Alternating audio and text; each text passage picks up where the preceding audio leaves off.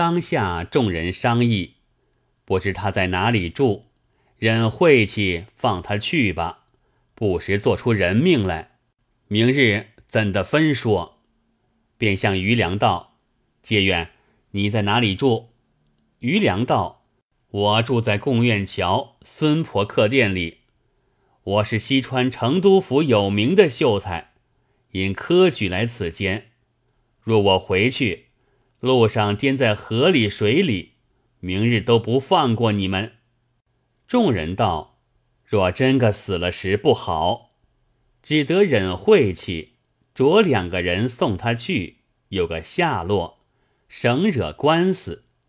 当下叫两个酒保搀扶他下楼，出门以礼上路，却又天色晚了。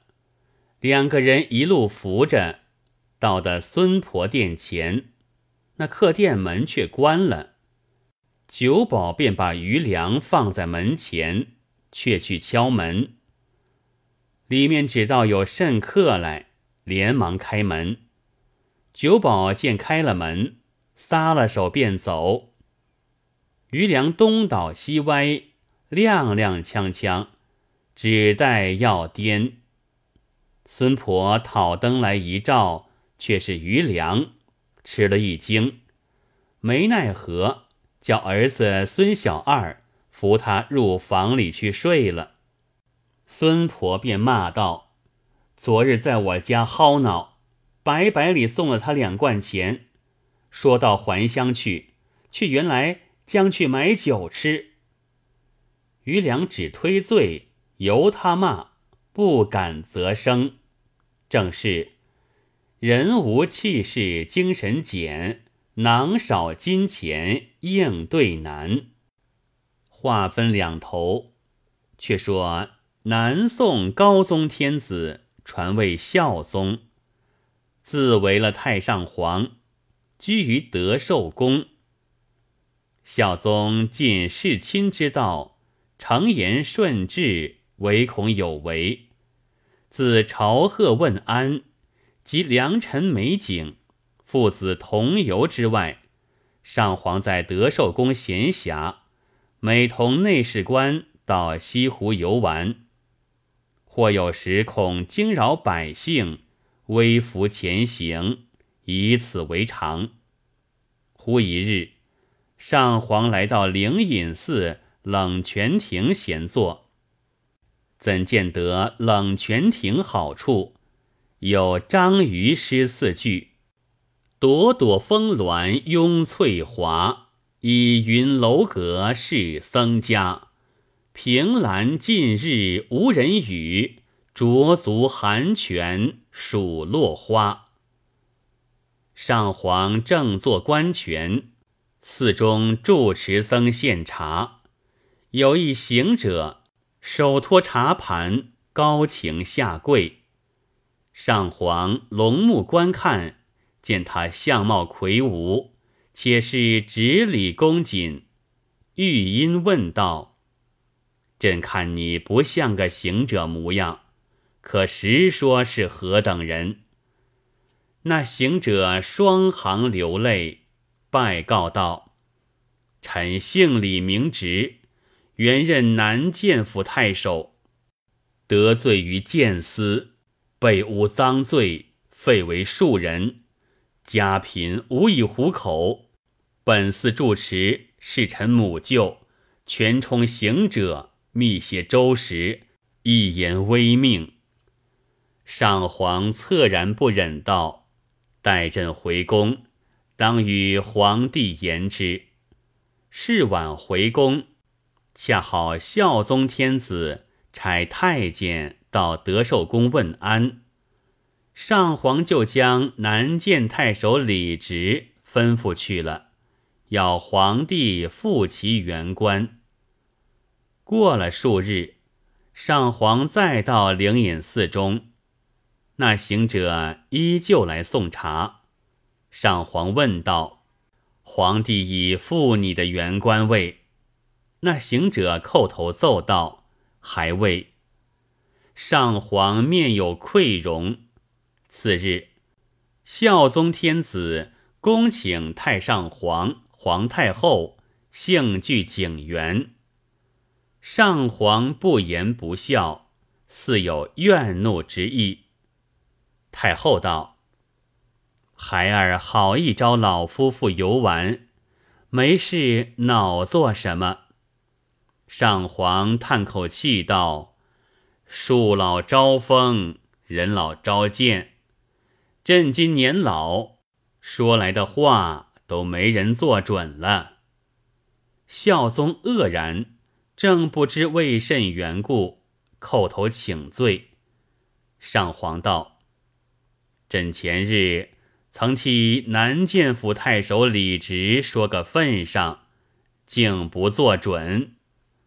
昨日于寺中复见其人，令我愧杀。”孝宗道：“前奉圣训，次日即遇宰相。宰相说。”李直脏污狼藉，难以复用。继承圣眷，此小事来朝便行。今日且开怀一醉。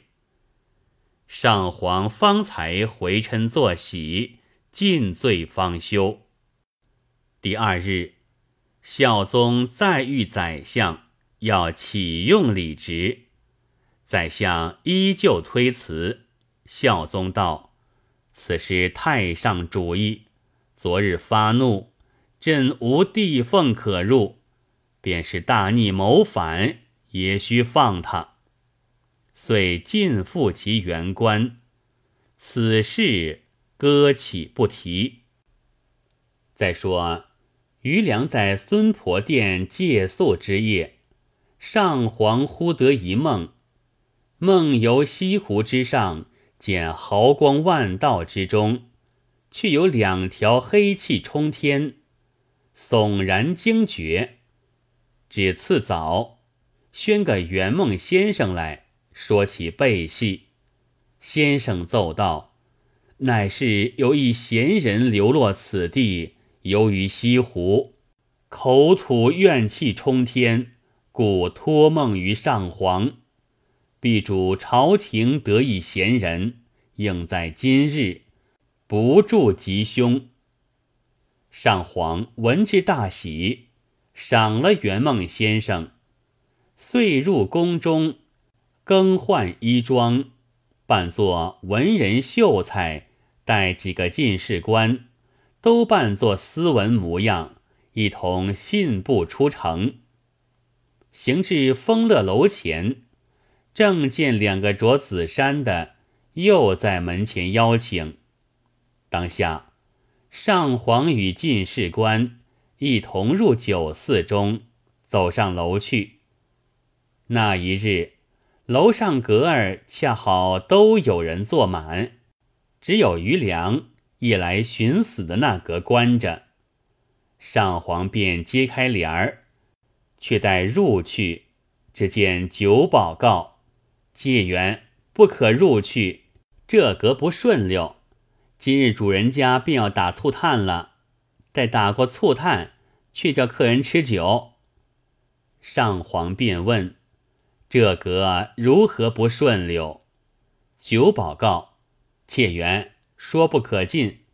夜来有个秀才，是西川成都府人，因复事不第，流落在此，独自一个。在这阁吃，吃了五两银子酒食，吃得大醉。直到日晚，身边无银子还酒钱，便放无赖，寻死觅活，自割自吊。没奈何，怕惹官司，只得又陪店里两个人送他归去。且是住得远，直到贡院桥孙婆客店里歇，因此不顺溜。主家。要打醋炭了，方叫客人吃酒。上皇见说道：“不妨，我们是秀才，不惧此事。”遂乃一齐坐下。上皇抬头，只见壁上茶盏来大小字写满，却是一只鹊桥仙词。读至后面写道。锦鲤秀才余良作，龙颜暗喜，想到此人正是应梦贤士，这词中有愿望之言，便问九保：“此词是谁所作？”九保告：“介远，这词便是那夜来撒赖秀才写的。”上皇听了，便问：“这秀才现在哪里住？”九保道：“现在贡院桥孙婆客店里安歇。”上皇买些酒食吃了，算了酒钱，起身回宫。一面吩咐内侍官传一道旨意，着地方官于贡院桥孙婆店中。取锦鲤秀才余良，火速回奏。内侍传将出去，只说太上圣旨要换余良，却不曾叙出缘由明白。地方官心下也只糊涂，当下奉旨飞马到贡院桥孙婆殿前，左右的一锁扣住孙婆，因走得气急。口中连唤余良，余良。孙婆只道被余良所告，惊得面如土色，双膝跪下，只是磕头。差官道：“那婆子莫忙，官里要西川秀才余良，在你殿中也不在。”孙婆方敢回言道：“告恩官，有却有个余秀才在此安下。”只是今日清早起身回家乡去了，家中儿子送去，兀自未回。临行之时，又写一首词在壁上。官人如不信，下马来看便见。差官听说，入殿中看时，只见壁上真各有之词，墨迹尚然新鲜。词名也是《鹊桥仙》，道是：杏花红雨，梨花白雪，休对短亭长路。东君也解蜀归程，遍地落花飞絮。胸中万卷，笔头千古，方信如观多物。清宵有路不须忙。便着粮草鞋归去。原来那余粮隔夜醉了，由那孙婆骂了一夜。到得五更，孙婆怕他又不去，叫儿子小二清早起来押送他出门。余良临去，就壁上写了这支词。孙小二送去，兀自未回。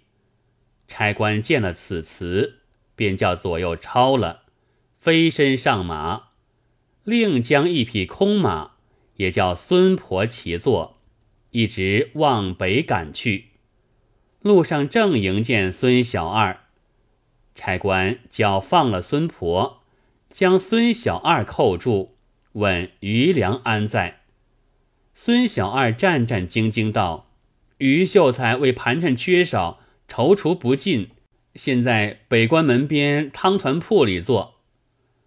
当下就带孙小二坐眼，飞马赶到北关门下，只见余良立在那灶边，手里拿着一碗汤团，正吃嘞。被使命叫一声：“余良听圣旨！”吓得余良大惊，连忙放下碗，走出门跪下。使命口宣上皇圣旨，叫余良到德寿宫见驾。余良不知分晓，一时被众人簇拥上马，以礼直到德寿宫。个人下马，且于士班阁子内听候传宣。地方官先在宫门外叩头复命，余良秀才取到了。上皇传旨，叫余良借子入内。余良穿了紫衣软带，纱帽皂靴，到的金阶之下，拜舞起居已毕。上皇传旨问余良：“丰乐楼上所写《鹊桥仙词》是卿所作？”余良奏道：“是臣最终之笔，不想惊动圣目。”上皇道：“卿有如此才，不远千里而来，应举不中，是主司之过也。卿莫有愿望之心。”余良奏道：“穷达接天，臣岂敢愿？”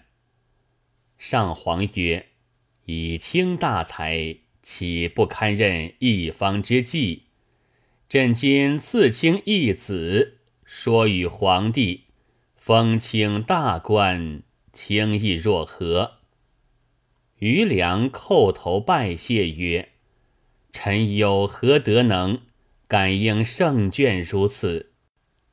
上皇曰：“卿当于朕前，或诗或词，可作一首，圣如使命所抄。”殿中壁上之作，余良奏起题目。上皇曰：“贬直指卿今日遭遇朕宫为题。”余良领旨，左右便取过文房四宝，放在余良面前。余良一挥而就，作了一支词，名《过龙门令》。冒险过秦关，跋涉长江，崎岖万里到钱塘。举不成名归寄桌，趁时街坊。命简苦难当，空有词章。片言怎敢动吾皇？赤赐紫袍归故里，衣锦还乡。上皇看了，龙颜大喜，对余良道：“卿要衣锦还乡，朕当遂卿之志。当下御笔亲书六句：锦鲤余良，妙有词章，高才不遇，落魄堪伤。敕赐高官，衣锦还乡。吩咐内侍官。”将这道旨意送与皇帝，就引余良去见驾。孝宗见了上皇圣旨，因数日前为南见太守李直一事，险些触了太上之怒，今番怎敢迟慢？想余良是锦鲤秀才，如今圣旨批赐衣锦还乡。若用他别处地方为官，又恐服了太上的圣意，即刻批旨。余良可受成都府太守，加赐白金千两，以为路费。次日，余良紫袍金带，当殿谢恩已毕，又往德寿宫谢了上皇。将御赐银两备办鞍马仆从之类，又将百金酬谢孙婆，前呼后拥，荣归故里，不在话下。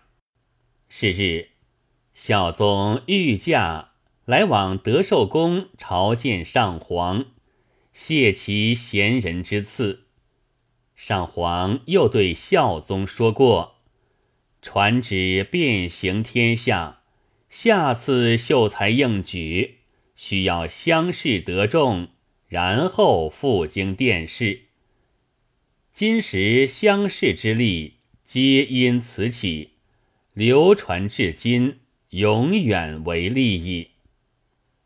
昔年司马冯阳义，今日余良继上皇，若使文章皆御主。功名迟早又何妨？